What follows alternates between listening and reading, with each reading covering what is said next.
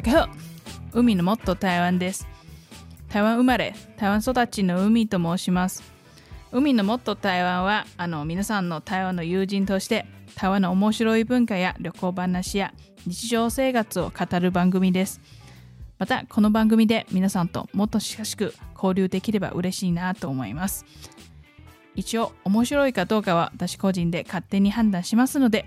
面白くなくても適当に聞き流してください。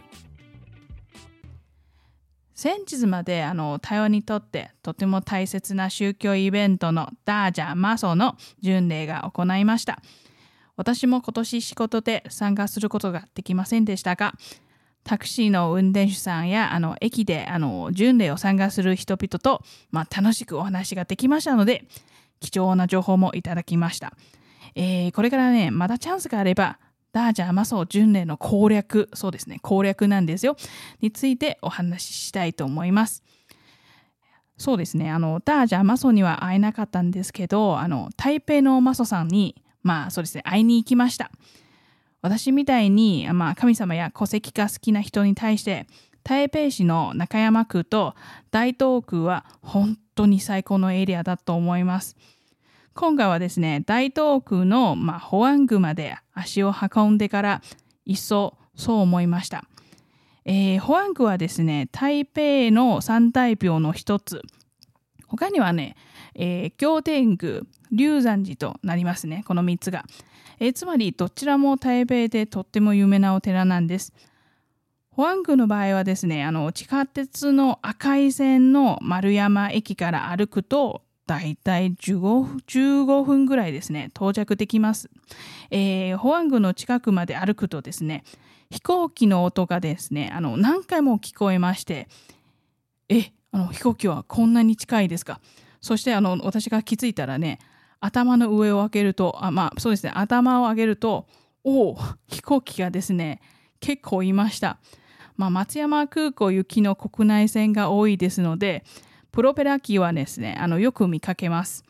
しかもですね、5分ぐらいで1台は飛んでますから、あの飛行機が好きな方なら、本当に見逃さないあのそうですね場所なんですね、えー、私も携帯で何台か撮影しました。えー、保安区のその漢字なんですね。あの平安を保つという、まあ、意味を考えたら漢字が書けるかもしれませんが、えー、法はですね、保守的な法で、安はですね、安全の安なんです。これはですね、あの秦の時、まあ、およそ1742年に建てられたお寺なんです。あの時はですね、まだあの有名な建立皇帝が生きている時期なんです。えでもね、大正時期に、まあ、あの大きく改築されましたので柱とかあの窓の枠まあそうですねそれそのところにはあの大正あの7年と書いた方が多いですね。まあ、台中の落成時も昭和の年号が書いてありますので、まあ、本当にお寺は歴史を見てきた場所だと思いますね。えまた、保安宮もですね、台湾の多数のお寺と同じく、道教とあの仏教の神様が一緒に祀られています。えー、主な神様はねですね、あの、補正大帝という中国の福建省、そうですね、あの、ちょっと、あの、これはですね、東南の方にあるその地方なんですね。その地方からの神様で、まあ、病を治るそういう神様なんです。ここであの明や清の時の時代背景を紹介したいと思いますね。まあそうすると分かりやすいかもしれません。あの頃はですね、まあ、台湾海峡を渡るようになる人とは大体地元で食べていけない人が多くて、まあ、私の先祖もそうなんですけれどもねそれであの台湾という、まあ、新天地に渡って一からやり直すのが普通なんです。でもあの台湾海峡はですね実は険しい海峡なんです。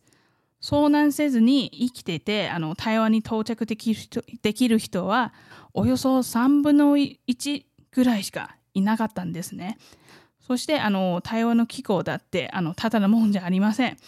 病気にかかる人も多かったし、まあ、病者あまあそうですね医者さんというすごい能力を持つ人だって台湾にはあんまりいなかったんですね。まあいたとしても、まあ、高額な料金は払えない人が多いでしょうね。それで、まあ、医者さんのように病を治る神様があそうですねそれもその神様を祀るのも当たり前のことでしょう。まあホアングもそのために建てられたと思います。そしてあの昔はですねあの薬の名前やあの処方箋が、えー、書いたおみくじがあのそうですね置いてあったんですね。えつまりあの補正大抵に、まあ、病気を治る薬はあのおみくじであの信者に教えていました。今はやっぱりあのそうですね病院が普及してありますし簡単に処方を出したら逆に法律問題にもなるんじゃないかなということでまあ薬のおみくじは今もまあそうですね保安具に置いてありますけど、えお寺の方はやっぱりあの医者さんとじっくり相談して処方箋ではなくてあの保険用の薬に更新されました。えー、本当に、まあ、医者さんだってもうお手上げ無理ですとあの宣告される方なら、まあ、保安具で薬のおみくじを引いて、まあ、神様の手を借りるということになりますね。まあ他にはあのそうですね祀られるのは補正大帝の他に、えっと、マソ観音様、まあ、医薬とあの農業を司るそういう神農大帝そういう神様にも祀られています。今更なんですけれども、まあ、私は気づいたのが、えーと、どのような神様を祀るっていうのは、まあ、その地方の人々にとってどのようなニーズがあるかなんじゃないかなと思います。えー、ちなみに私が訪ねた日にホアングにあのそうですねフランスの観光客がですね10人ほど遭遇しましてえー、ヨーロッパの観光客だってまあホアングは有名なお寺ではないかなと勝手に想定しちゃいました。そしてあのホアングのすぐ横にはあの台北公主廟がありまして台北の公主廟はですね、まあ、台湾にあ台南より少し果てであの真ん中の大聖殿に入ったら天井を見てくださいもう本当にあれは色とりどりであの色とりどりの、まあ、天井なんですね。まあ中華文化が好きな方なら絶対喜ぶと思います。またですね、あの台北の孔子廟で、まあそうですね、あの筆であの祝福のしおりを書いてくれるそういう無料サービスもありますので、まあ筆できれいに、まあ筆できれいに書くそういうお土産をもらいたい方なら、まあ孔子廟にも寄ってみてください。そしてですね、やっぱりブラブラしてあのお腹も空くでしょうね。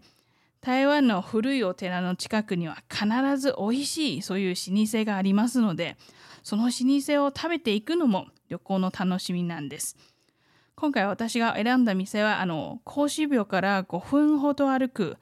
アーレンチャーハンっていうレストランなんです。あはですね、阿弥陀仏のあで、あの、人はですね、杏仁豆腐のその人ですね。まあ地元の人も大絶賛する店なんですので、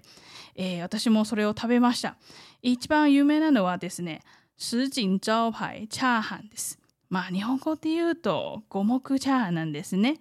それはですね、エビ、それしてあの中華式ベーコン、卵、またはご飯を香しく炒めて、まあ、醤油醤油をあの味付けたらめちゃくちゃ美味しいです。もう何回もチャーハンを食べてきた私なんですけれどもこちらのチャーハンはですねトップクラスなんです。えー、でもですねあの日曜と月曜は定休日なんですので日曜と月曜は別のレストランを探してください。はい、そろそろまあ喉も渇いたらもうちょっと歩くとですね紅茶や生活飲品という、まあ、ドリンク屋があってこの店もねあの地元の人がよく通う店なんです。でも、まあ、甘みはですね他のチェーン店よりち